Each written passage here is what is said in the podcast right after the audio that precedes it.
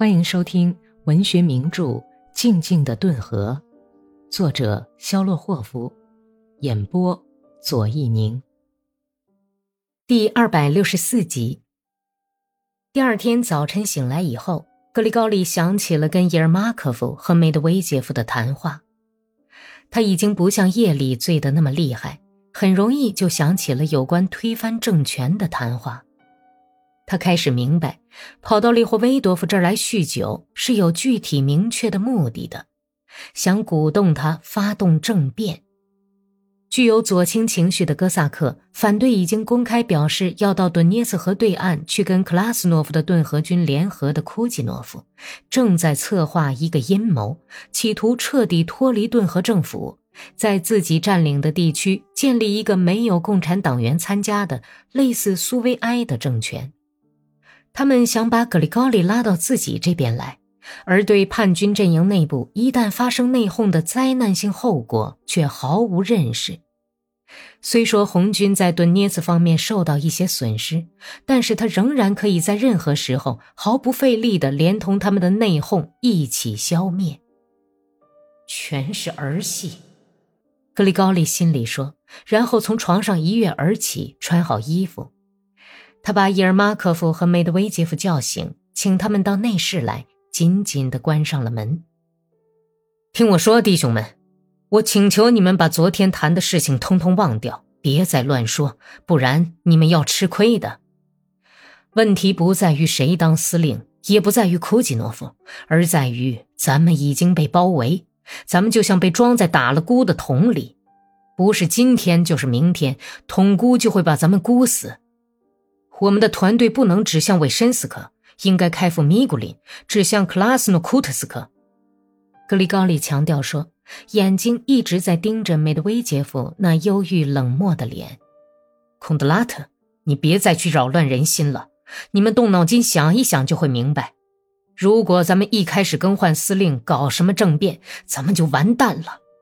咱们要不就投靠白军，要不就投靠红军，想站在中间是不成的，他们会把咱们挤死。不过，咱们说的那些话可不能外传呢。伊尔马科夫扭过脸去，请求说：“就当咱们什么也没有说过。不过，我有个条件，你们别再鼓动哥萨克了。库季诺夫和他的同伙有啥呢？他们并没有实权。我要尽最大力量来带好我这个师。”库季诺夫那帮人很坏，这是没说的。而且他们还想要咱们去跟士官生攀亲，这是一定的。不过咱们往哪儿去呢？咱们所有的活路都被切断了。呃，真是这样。梅德韦杰夫勉为其难地同意说，在整个谈话过程中，他第一次抬起愤怒的狗熊似的小眼睛朝格里高利看了看。这以后。格里高利又在离卡尔金斯克很近的村庄里接连喝了两夜，花天酒地混日子，连他的鞍褥上都浸满了酒味儿。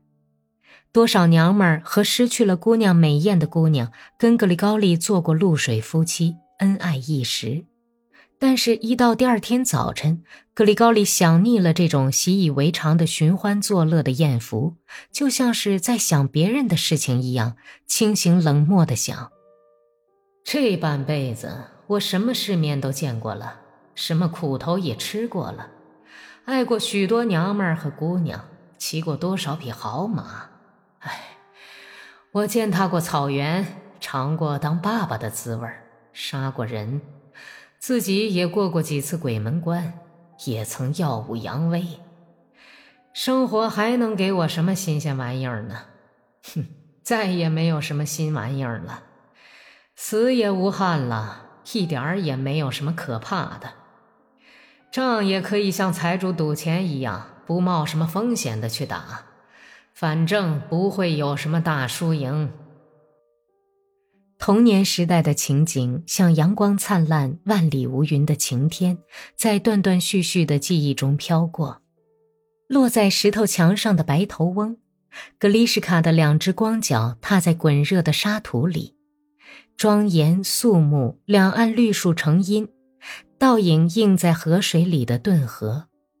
少年伙伴们天真的脸，身段匀称的年轻的母亲，格里高利用手掌遮上眼睛，许多熟识的脸，一桩桩的往事，有时完全是些微不足道的，然而不知道为什么，却深深地印在脑海里的琐事，在意识的目光中划过。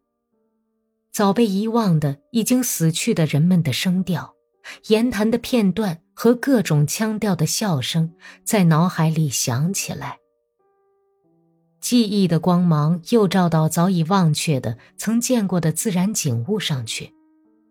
格里高利眼前突然耀眼地展现出辽阔的草原、夏天的大道、牛车、坐在车前的父亲、牛。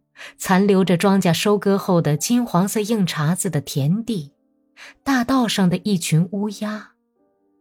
格里高利在像乱网线一样混乱的记忆中翻腾旧账时，在不知流逝何方的往昔中碰上了阿克西尼亚，想到：“亲爱的，忘不掉的人呐。”于是他厌恶地避开了睡在自己身旁的女人，叹息着。焦急地等待着两天。太阳刚开始用紫红的花边和金黄色的绦带相视东方的天空的时候，格里高利起床了，洗洗脸，牵马去了。听众朋友们，大家好，您刚刚听到的是第六卷的第四十二章。